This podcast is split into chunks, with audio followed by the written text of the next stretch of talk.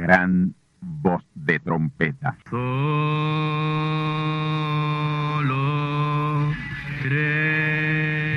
Saludos amigos y hermanos radioyentes. Están ustedes en sintonía con la audición radial Gran Voz de Trompeta, con el mensaje final de Dios al mundo, a la iglesia y a su pueblo escogido. Esta es la voz de Dios, proclamando el mensaje del Evangelio del Reino, o Evangelio eterno, a todos los que moran en la tierra, en el cumplimiento de Apocalipsis capítulo 14 y verso 6. Este es un mensaje de alerta y de apercibimiento ante los eventos proféticos del fin del mundo que ya han comenzado. No es que viene el fin del mundo, es que ya comenzó. Y en esta audición radial ustedes se mantendrán bien informados y apercibidos sobre cómo asegurar la salvación y la vida eterna, que es lo importante ante tales eventos. A continuación, ustedes escucharán no un mensaje doctrinal ni dogmático, sino la pura palabra de Dios, probada con las escrituras, la verdad como la verdad es, pues conoceréis la verdad y la verdad os libertará.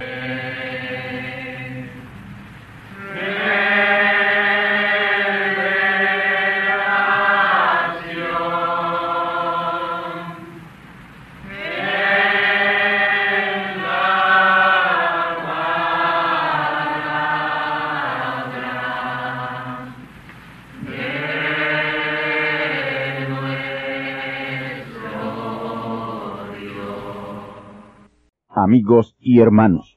El mensaje de esta ocasión es un mensaje importantísimo, pero a la vez controversial. Se trata nada más y nada menos del futuro del comunismo, el futuro de dicha ideología. ¿Está en verdad muerto el comunismo? ¿Desapareció ya la Unión Soviética como tal o se levantará con más potencia y más ímpetu? El comunismo no está muerto, ni la Unión Soviética, ni la Unión de Repúblicas Socialistas Soviéticas. El comunismo surgirá como el séptimo y último imperio mundial, en alianza con otro ismo, el catolicismo, y un tercer ismo, el protestantismo, como la imagen de la bestia. Esos tres ismos dominarán el mundo por un breve tiempo, como el último imperio gentil. Pero será destruido por Dios. Escúchelo, a grosso modo, explicado en este mensaje, el trágico fin de los reinos gentiles. Amigos y hermanos, en los capítulos 38 y 39 de Ezequiel está profetizada la tercera guerra mundial o batalla del Armagedón. Esa tercera guerra mundial la iniciará la Unión Soviética respaldada por los países árabes y musulmanes y las naciones del Oriente, China, Japón, Corea, Vietnam, India, etc. Y entre todas ellas producirán un ejército de 200 millones ese número lo señala Apocalipsis 9:16.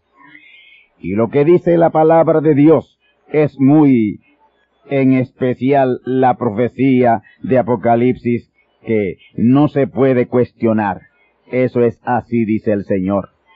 Joel 2.3 dice que ese ejército que comanda Gog, príncipe de Magog, Rusia, es tan grande y tan completo y tan temible que delante de él consumirá fuego, tras él abrazará el llama. Como el huerto del Edén será la tierra delante de él, y detrás de él como desierto asolado. Esta descripción de ese poderoso y temible ejército pone a temblar al más fuerte y poderoso. Y si le añadimos lo que dice Ezequiel 38.9, que ese ejército de Magog y sus compañías vendrán como tempestad y como nublado para cubrir la tierra. Es motivo de gran terror. Un billón de árabes y musulmanes un billón de chinos y más de un billón y medio de japoneses, hindúes, coreanos, vietnamitas, sin contar muchos latinoamericanos, son enemigos de Israel, enemigos gratuitos de Israel. Yo creo que de los casi seis millones o billones, perdón, de habitantes de la tierra, unos cinco billones y medios son enemigos gratuitos del pueblo de Israel. Y todo se debe a que son simiente de Abraham, llamados pueblo de Dios. A eso se debe tanto odio contra ese pueblo. Son simiente de Dios. Menos mal que tienen a Dios y a su simiente predestinada de parte de ellos. Si no, ya habrían sido erradicados de la faz de la tierra. Tres elementos se unirán para tratar de erradicar a Israel de la faz de la tierra, que son persecución por la mala simiente, por ser ellos simiente de Abraham. Segundo, el pueblo musulmán y árabe ha dicho que no pararán hasta haber destruido a Israel para posesionarse de Jerusalén. Y tercero, Gog de la tierra de Magog, que es Rusia, tratará de venir sobre el Oriente Medio e Israel para tomar despojos. La Unión Soviética, China y todos los países comunistas se empeñarán en esa paz y seguridad del Oriente Medio, porque el objetivo de ellos es el mismo. Esa es una estrategia diabólica e infernal.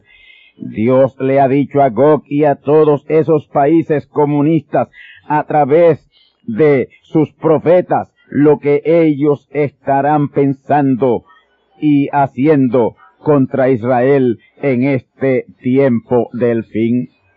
Pero ya sabemos que ese mal pensamiento de Gog y sus amigos aliados los llevará a un fatídico fin del comunismo. Pero antes del fin del comunismo, éste tiene una encomienda que cumplir de parte del Todopoderoso. La destrucción y eliminación de una vez y por todas de otro ismo que es peor que el comunismo, el catolicismo. Dios ha permitido que el comunismo aún sea una fuerza poderosa en el mundo, para vengar con ella la sangre de millones y millones de creyentes que ella ha matado, porque no hay una institución que tenga las manos más llenas de sangre que la Iglesia Católica Romana. La Unión Soviética, antes de atacar a Israel, atacará y destruirá el Vaticano y a la Iglesia Católica Romana. Haciendo eso, ganará el favor del pueblo islámico y otras religiones anticatólicas. Mis hermanos, el pueblo ruso, aún todavía, aunque han pasado muchas generaciones, no se olvidan de la terrible explotación y humillación que fueron sometidos por la Iglesia Católica Romana con el consentimiento y apoyo de los ares. El que conoce bien la historia sabe que el comunismo surgió como protesta del atropello y explotación de la Iglesia Católica Romana en Rusia. Y los líderes comunistas del mundo que en el tiempo del fin estarán encabezados o liderados por Gog de la tierra de Magog que es Rusia, buscarán la oportunidad del exterminio del catolicismo como venganza y lo lograrán. Eso es profético y para mayor seguridad la profecía apocalíptica grabada en las páginas del Testamento Eterno lo afirman así. Cuando ustedes se enteren del gran mensaje del primer sello, sabrán que esto que les estoy diciendo está ahí escrito, está revelado. Y yo estaré abundando y desentrañando y simplificando revelaciones al respecto en este primer sello y en esta conferencia profética el trágico fin de los reinos gentiles. Escuchemos de sellos página 139 y párrafo 3. por qué surgió el comunismo en Rusia. Me enferma por dentro al oír tantos predicadores hablando del comunismo, pues es un instrumento en las manos de Dios para traer venganza sobre la tierra por la sangre de los santos. Correcto, hasta aquí la cita. El comunismo es ateo, es diabólico, es infernal, porque se degeneró del propósito original con que fue fundado por Angel y Marx. El comunismo, como lo concibieron Angel y Marx, sería la mejor forma de gobierno, pero al ser llevado al leninismo y estalinismo, ahí se pervirtió y se apartó de su origen y de su propósito. En la mente de Engel y Marx estaba una ideología gobiernista de distribución de las riquezas en forma equitativa, bienes comunes. Y esa no fue una idea nueva de Engel o Marx. Esa fue una idea revelada de Dios a los apóstoles del año 33 al 53 después de Jesucristo. Mientras los apóstoles tuvieron control de los bienes en la iglesia, estos fueron comunes entre los creyentes. Pero esta gran idea nunca se materializó en Rusia, pues Lenin la pervirtió sacándola de su propósito original. Es que todo lo que es política se corrompe. Y eso tenía que ser así, porque únicamente tendremos bienes comunes en el gran reino milenial y en la eternidad, en el gobierno teocrático de Dios. Pero a lo que los quiero llevar es a que entiendan que fue la Iglesia Católica Romana la que propició el advenimiento al mundo de la ideología política del comunismo. En Rusia, por cientos y cientos de años, quien en verdad gobernó fue la Iglesia Católica Romana, y las riquezas de Rusia están en el Vaticano. Ella las saqueó. La Iglesia Católica Romana saqueó todo en Rusia, piedras de gran valor, toda riqueza se la llevó. Y así hicieron en todas partes del mundo en donde llegaron bajo el apoyo de los gobiernos e imperios de Europa por los dos milenios pasados. Ella tiene todas las riquezas del mundo, oro, plata, piedras de gran valor, y así lo señala la profecía bíblica. Sí, ella tiene prácticamente todo el oro del mundo, millones de toneladas y una enormidad de piedras de gran precio. Y por el hecho de Roma Vaticana tener el oro y la plata del mundo, todas las naciones cuyas monedas están respaldadas o basadas en el patrón oro están en la quiebra están en caos económico financiero y uno de los objetivos de Rusia es conquistar el Vaticano y tomar su oro. Por eso lo llevará al poder y luego destruirá. Por eso es que el comunismo es un instrumento en las manos de Dios para un propósito final.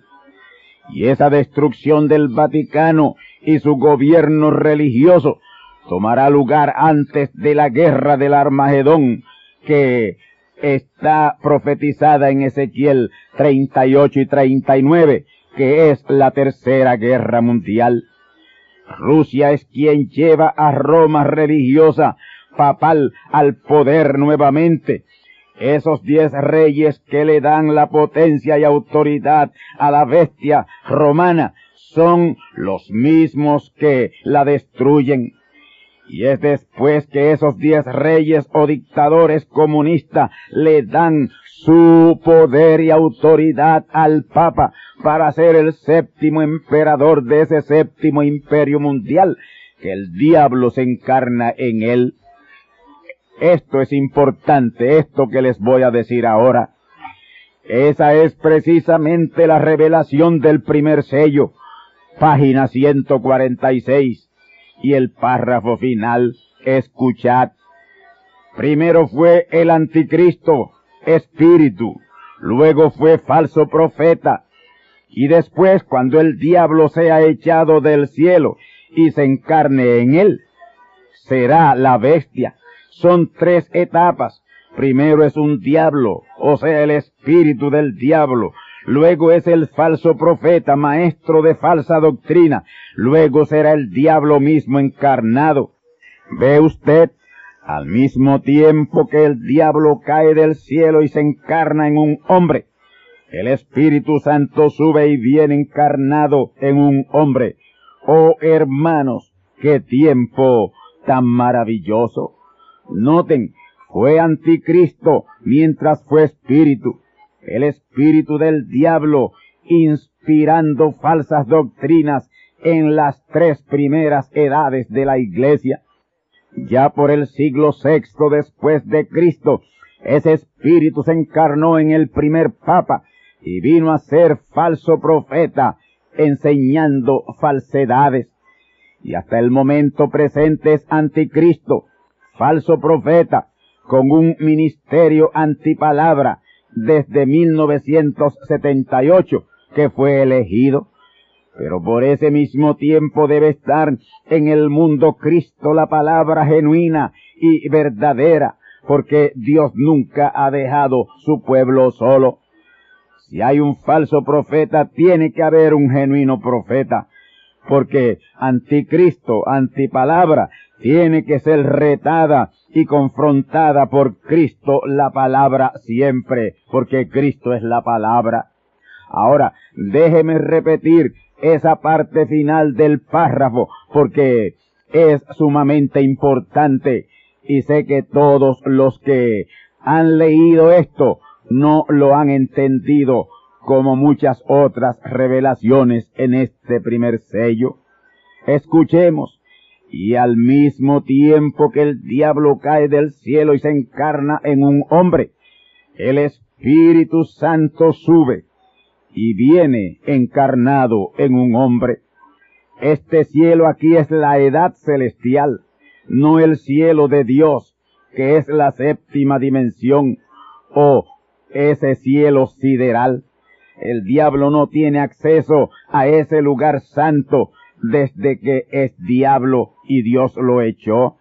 Entiendan que Dios, el Espíritu Santo, jamás ha permitido y jamás permitirá ningún espíritu malo llegar a su presencia, a la séptima dimensión o cielo de Dios. Este cielo aquí, en la parte final de ese párrafo del primer sello, es la edad celestial o dispensación del Espíritu Santo, en la cual estamos desde marzo de 1963. Y esa edad celestial comenzó con el ministerio en plenitud del Espíritu Santo en el profeta mensajero William Marion Branham en el año 1963. Desde ahí estamos en el cielo, la edad celestial, y a esa edad celestial Pablo la llamó la dispensación del cumplimiento de los tiempos, que es la misma dispensación del Espíritu Santo, Efesios 1.10. A esa dispensación del Espíritu Santo o edad celestial subió el diablo encarnado en un hombre y otros falsos ungidos, los cuales al momento presente podemos decir que tienen engañados a escogidos de Dios. El diablo subió al cielo, a la edad celestial, y tiene que bajar del cielo a la tierra, de una edad celestial a una terrenal, para encarnarse en un religioso terrenal que es un papa. Ahora, esto lo reveló aún mucho más explícitamente y más claro y más contundente el profeta mensajero Branham en el cuarto sello y página 256, los dos primeros párrafos. El profeta dice ahí que es un tipo que aparece sobre la tierra bajo la falsa pretensión de la palabra verdadera y se asocia con la palabra haciendo lo mismo que hizo su tipo Judas.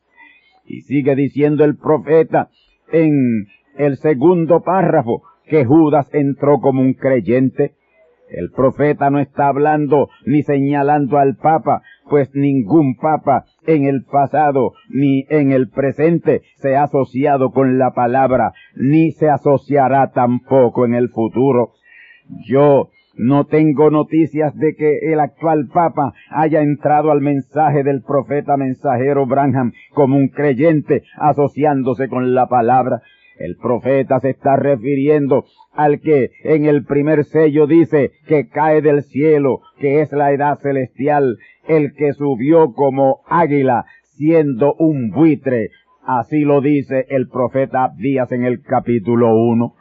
Y para subir al cielo tiene que haber creído o entrado como un creyente del mensaje de la edad celestial, este mensaje de esta hora.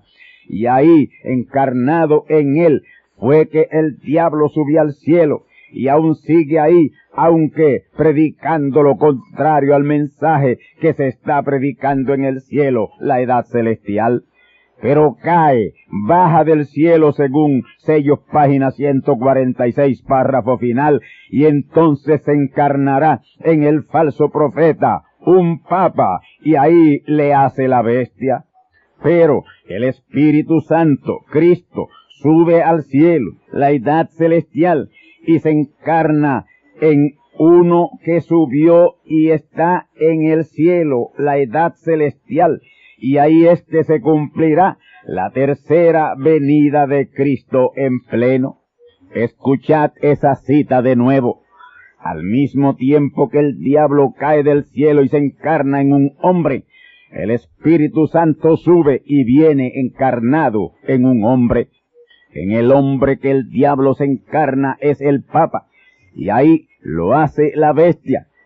Y su inteligencia y sutileza será aún más tremenda que la presente o normal. Daniel 8, 23 al 25. Y los diez reyes de Apocalipsis 17, 12 al 13. Federación rusa. Al notar la tremenda inteligencia del Papa, inteligencia que ya Daniel había profetizado en Daniel 8, 23 al 24, se ponen de acuerdo y lo eligen como el gobernante mundial. Sí, el hombre que regirá los destinos y tomará las riendas del gobierno mundial con el nuevo orden mundial que ya está ejerciendo la imagen de la bestia, los Estados Unidos de América. Apocalipsis 13 versículos 11 al 15. Un nuevo orden de paz y seguridad en un mundo tremendamente convulsivo. Y si la antigua Unión Soviética, que para ese tiempo solo se compondrá de diez repúblicas socialistas soviéticas, acepta al Papa como tal, es porque el resto de las naciones del mundo lo ven bien y lo apoyarán. Y al aceptarlo, ahí se habrá unido el hierro y el barro para levantar el séptimo y último imperio mundial señalado en los pies y dedos de la estatua imperial del sueño del rey Nabucodonosor, los dos pies de hierro y los diez dedos de barro. Pero los primeros dos años de los tres años y medio será de paz y seguridad en ese reino. Pero en ese tiempo de paz y seguridad los diez reyes darán un golpe de estado a la bestia. Apocalipsis 17, 16. Y ahí se termina la paz y la seguridad y el nuevo orden de paz y seguridad de la imagen de la bestia mediante un golpe de estado. Y Gog, de la tierra de Magog, que es Rusia, la Unión Soviética, con los muchos pueblos que estarán con ella, y los reyes del oriente cumplirán la profecía de Ezequiel 38 y 39. Y esa es la guerra que produce el segundo ay apocalíptico de Apocalipsis 9, 12 al 16. Esa es la misma guerra de Ezequiel 38 y 39. Y ese es el mismo ejército de Joel capítulo 2. Ahora, no olvidemos que esa tercera guerra mundial o batalla del Armagedón se peleará luego después de la tercera venida de Cristo. Y la tercera venida de Cristo toma lugar en la tercera etapa de la semana setenta de Daniel. Y al terminar la semana setenta, la entera consumación de esa semana setenta, se derramará la ya determinada sobre el pueblo asolado que es Israel. Y la ya determinada es la apretura de Jacob, o lo que ha sido llamado como la grande tribulación. Y el tiempo de la grande tribulación o apretura de Jacob es en el reino imperial de la bestia. Y quien le da su poder y autoridad a la bestia son los diez reyes, y esos diez reyes son los de la Confederación de Repúblicas Rusas o Soviéticas, lideradas por Gog de la tierra de Magog, Rusia, Apocalipsis 17, versículos 12 al 13. Y esto sucede, como ya hemos dicho, luego que el diablo se encarna en el falso profeta, ahí él pasa de falso profeta a bestia. Pero la bestia no tendrá control absoluto de ese imperio. El mismo será dividido entre Roma y Moscú. Y el comunismo en todo momento estará buscando la oportunidad precisa de darle el golpe de Estado al reino de la bestia. Y es después que le da el golpe de Estado a la bestia, que se lanza a la conquista del Oriente Medio e Israel. Él quiere quedarse con esa área grandemente rica en yacimientos de petróleo, el oro negro del mundo y agricultura de Israel.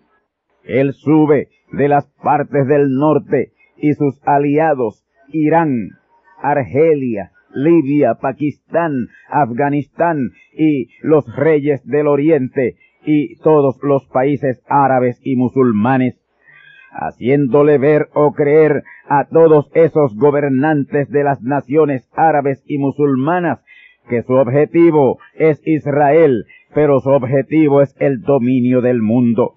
Pero como el comunismo solo ha sido permitido por Dios con un propósito, entonces al cumplirlo destronará a la bestia cabeza de la Iglesia Católica Romana. Pues ahora Dios lo destruye a él, tal como dice la profecía de Ezequiel 39.4. Escuchemos, sobre los montes de Israel caerás tú y todas tus compañías y los pueblos que fueron contigo. Esto está meridianamente claro. El fin o jaque mate del comunismo será cuando venga a atacar a Israel. Ahí será la sepultura del comunismo. Ezequiel 39, 11, que dice, y será en aquel tiempo que yo daré a Gog lugar de sepultura allí en Israel. Y luego de esa gran victoria que Dios le concederá a Israel, éste vendrá a ser la nación cabecera del mundo. Y luego de esa importante victoria, comienzan los preparativos de parte de Dios para el establecimiento del gran reino milenial. Este es el mismo reino del que nos habla Daniel en el capítulo 2 y los versos 35 al 44 Escuchemos. Daniel 2.35. Entonces fue también desmenuzado el hierro y el barro cocido, el metal, la plata y el oro, y se tornaron como tamo de las eras del verano. Y levantólos el viento y nunca más les fue hallado lugar, mas la piedra que hirió la imagen en los pies fue hecha un gran monte que hinchió toda la tierra verso 44. Y en los días de estos reyes levantará el Dios del cielo un reino que nunca jamás se corromperá y no será dejado a otro pueblo este reino, el cual desmenuzará y consumirá todos estos reinos y él permanecerá para siempre. Y ese es el gran reino milenial, el cual le sigue a esa terrible derrota del reino de la bestia, yo entiendo y creo que estamos bien claros en eso. porque la palabra profética más claro no puede hablar. Israel será la nación victoriosa en la tercera guerra mundial o guerra del Armagedón, aunque parezca ridículo afirmarlo. Vamos ahora a Joel capítulo 2. Joel 2.1 dice, tocad trompeta en Sión y pregonad en mi santo monte, tiemblen todos los moradores de la tierra, porque viene el día del Señor, porque está cercano. Notemos esa primera parte de ese versículo, tocad trompeta en Sión y pregonad en mi santo monte. Sión es la novia, la simiente predestinada de Dios, su verdadera iglesia, y ella, aunque el mundo esté en caos, en el caos más terrible, estará tocando trompeta. Y ya hoy se está cumpliendo esta escritura. Y yo estoy bien seguro que Jesús como profeta sabía a qué se refería el profeta Joel en Joel 2.1. Esas dos primeras líneas son para Sion la novia. El resto del verso es para el mundo que no conoce a Cristo. Tiemblen todos los moradores de la tierra, porque viene el día del Señor, porque está cercano. ¿Cuándo es que está cercano? Cuando comience el toque de trompeta y ya ha comenzado. El día del Señor comenzó en febrero 28 de 1963 y seguimos en el día del Señor. Y desde que comenzó el día del Señor han estado temblando todos los moradores de la tierra. Porque casi paralelo con el día del Señor comenzó el gran poderío del comunismo, que es lo que revela esta profecía del verso 2 en adelante. Han sido días de terribles tinieblas y obscuridad, negros nubarrones y tétricas sombras sobre la tierra. La parte final del verso 2 dice, un pueblo grande y fuerte, nunca desde el siglo fue semejante, ni después de él será jamás en años de generación en generación. Mis hermanos, esto es una referencia directa a la Unión Soviética que fue y será poderío, el poderío más grande sobre la tierra, cuando de nuevo sea reunificada en una confederación de diez naciones. Refiriéndose a su ejército, dice el verso tres, delante de él consumirá fuego, tras de él abrazará el llama, como el huerto de Edén será la tierra delante de él, y detrás de él como desierto asolado, ni tampoco habrá quien de él escape.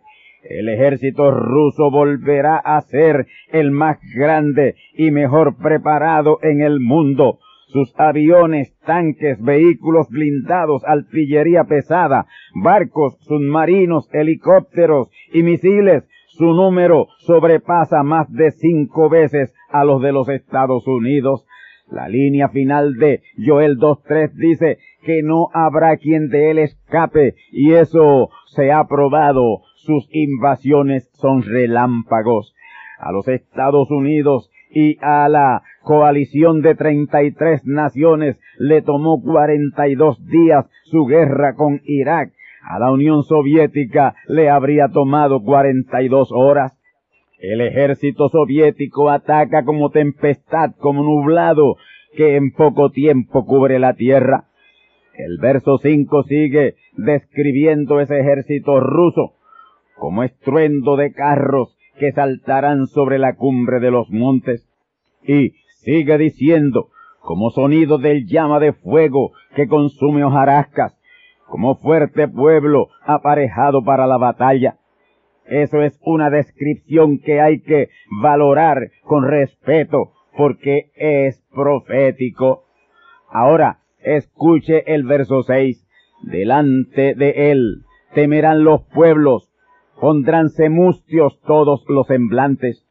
¿Por qué se estableció la OTAN, organización del Tratado del Atlántico Norte?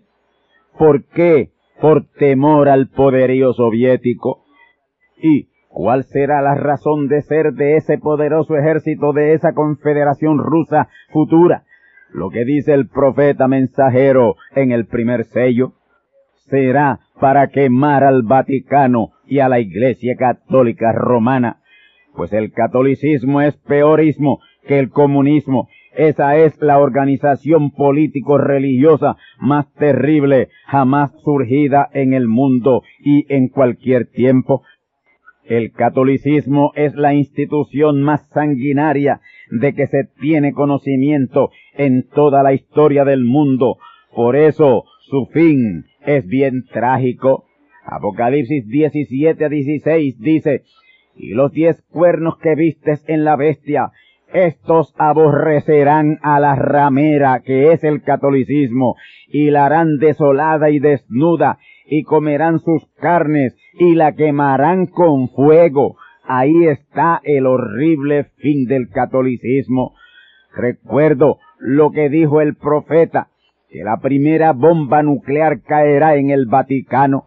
Ahora, si alguno de ustedes duda de lo que dijo el profeta mensajero Branham, de que el comunismo es un instrumento en las manos de Dios para vengar la sangre de cientos de millones de creyentes asesinados por la Iglesia Católica Romana, escúchelo de la profecía apocalíptica, Apocalipsis 17, 17, porque Dios ha puesto en sus corazones ejecutar lo que a él le plugo y el ponerse de acuerdo y dar su reino a la bestia hasta que sean cumplidas las palabras de Dios. Es palabra de Dios cumplida. Esos diez reyes comunistas de esa confederación de repúblicas rusas, primero, se ponen de acuerdo para subir al Papa de la Iglesia Católica Romana al imperato mundial y la jefatura del gobierno mundial que está en agenda ahora mismo. Y al tiempo considerable de estar en el poder, esos mismos diez reyes o dictadores comunistas se ponen de acuerdo para desolar y quemar al Vaticano, al Papa y a su iglesia, porque Dios ha puesto en sus corazones ejecutar lo que a él le plugo y designó desde antes de la fundación del mundo que así fuera y así será. De esos dos ismos que estarán gobernando al mundo, catolicismo y comunismo, en ese gobierno mundial, ese séptimo y final imperio, el primero que Dios eliminará por medio del comunismo, es el catolicismo romano. Y Después que el comunismo haya eliminado a ese ismo del catolicismo, él será el próximo ismo que será erradicado de toda la faz de la tierra por Dios. El comunismo recibe muerte y sepultura en Israel conforme a la profecía de Ezequiel 39 versículos 11 y 13. Y una vez que el comunismo cumpla su servicio a Dios, haga aquello para lo cual Dios lo trajo a existencia, entonces será quitado y erradicado de la faz de la tierra todo vestigio de comunismo. ¿Y cómo será quitado, eliminado por completo? En la guerra del Armagedón, que será la próxima guerra de carácter mundial que envolverá al mundo. Joel capítulo 2 y verso 6 dice que delante de él temblarán los pueblos y palidecerán los semblantes de las gentes.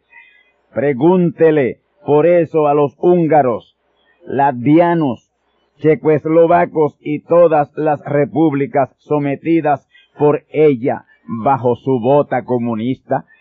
El verso 7 dice que como valientes correrán como hombres de guerra subirán la muralla, y cada cual irá en sus caminos y no torcerán sus sendas.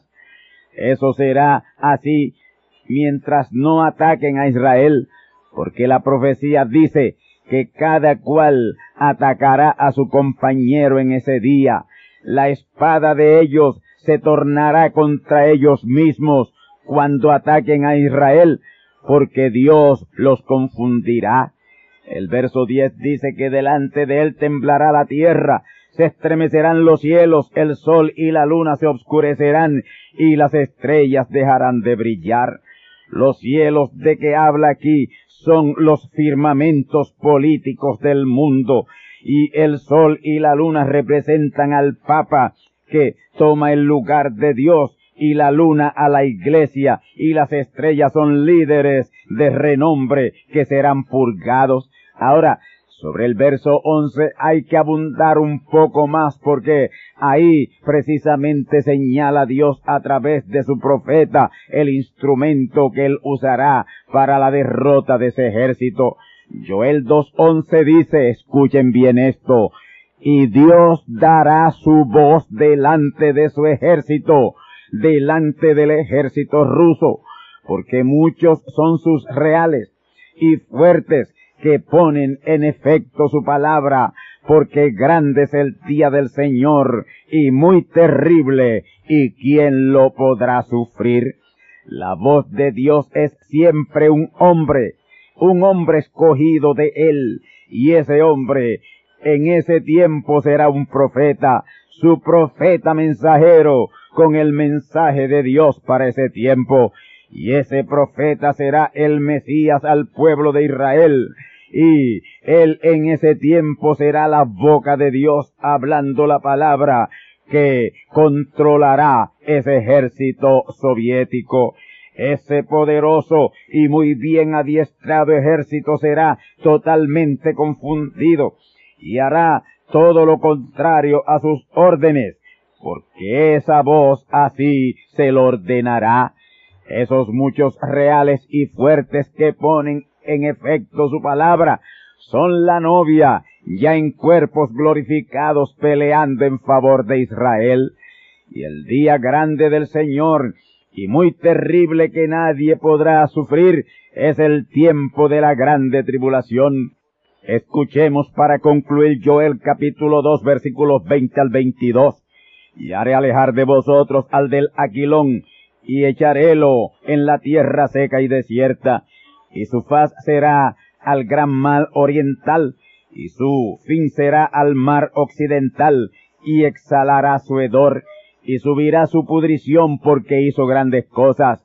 Tierra, no temas, alégrate y gózate porque el Señor ha hecho grandes cosas. Animales del campo, no temáis, porque los pastos del desierto florecerán, porque los árboles llevarán su fruto, la higuera y la vid darán sus frutos. Hasta aquí la cita. Ese del Aquilón que es alejado de Israel es Gog de la tierra de Magog, Rusia. El Aquilón es el norte y eso de echarlo es derrotarlo y esa derrota será en el territorio israelí no en el chispo de territorio que tiene ahora, sino el que le pertenece, que es desde el río de Egipto hasta el río Éufrate. Ese es el verdadero territorio que le pertenece a Israel.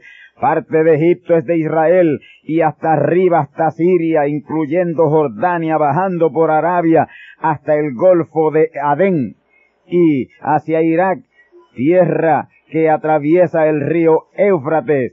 Todo eso pertenece a Israel. Ezequiel 39.2 dice que su ejército será sextado, es decir, que solo sobrevivirá una sexta parte. El ejército conforme Apocalipsis 9.16 es de 200 millones y conforme Ezequiel 39.2 son destruidos 167 millones, los cuales quedarán muertos por todos los territorios de Israel, Siria, Jordania, Arabia Saudita, Irak, Kuwait.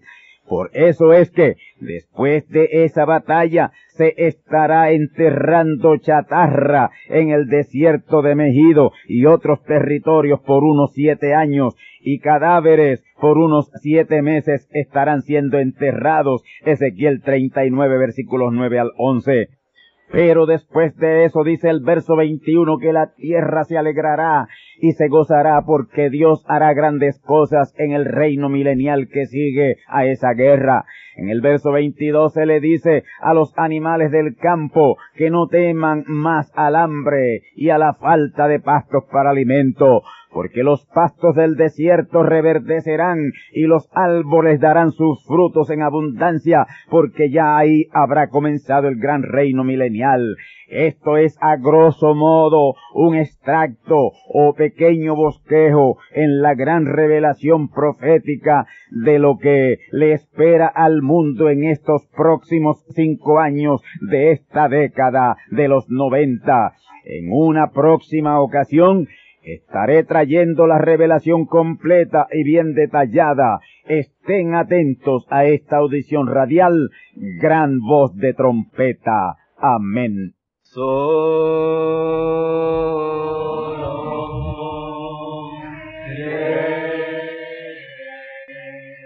Amigos y hermanos, este es el momento de la palabra hablada para sanidad, liberación, restauración y creación cuál es tu necesidad, cree cualquiera que ella fuere. Digo, que sean sanos los enfermos, liberados los oprimidos, restaurados órganos afectados y creación de órganos que falten en los cuerpos sea hecha en Cristo y por Cristo, nombre que es sobre todo nombre. En su nombre ha sido hecho.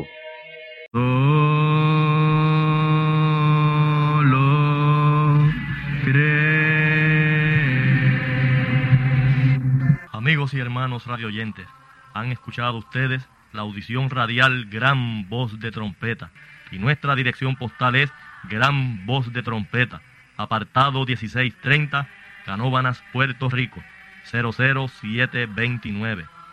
Una vez más, Gran Voz de Trompeta, apartado 1630, 1630, Canóbanas, Puerto Rico, 00729. Les invitamos muy cordialmente para que escuchen estas conferencias proféticas y sean apercibidos ante los eventos del fin del mundo que ya comenzó. Les deseamos pues ricas bendiciones en Cristo el Señor. Amén.